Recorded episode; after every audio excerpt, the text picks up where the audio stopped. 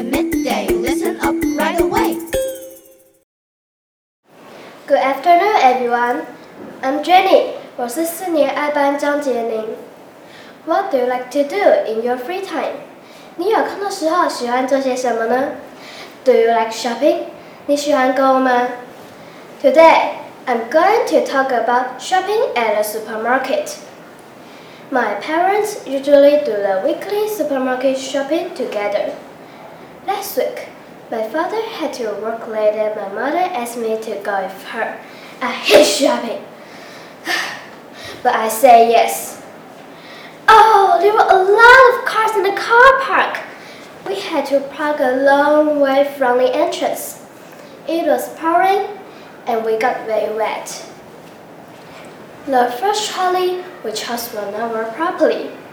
It was something wrong with one of the wheels. I had to go and get another one.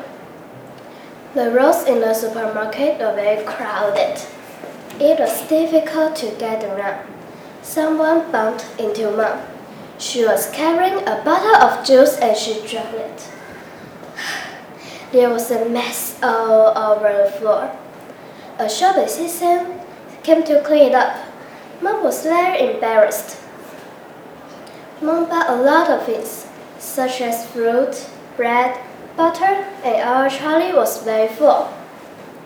After a long wait at the checkout, we paid and went to the car. We could not find the car key. We had locked the car with the key inside. We had to call and wait for Dad to bring a spare key. I will never go on a trip to the supermarket again.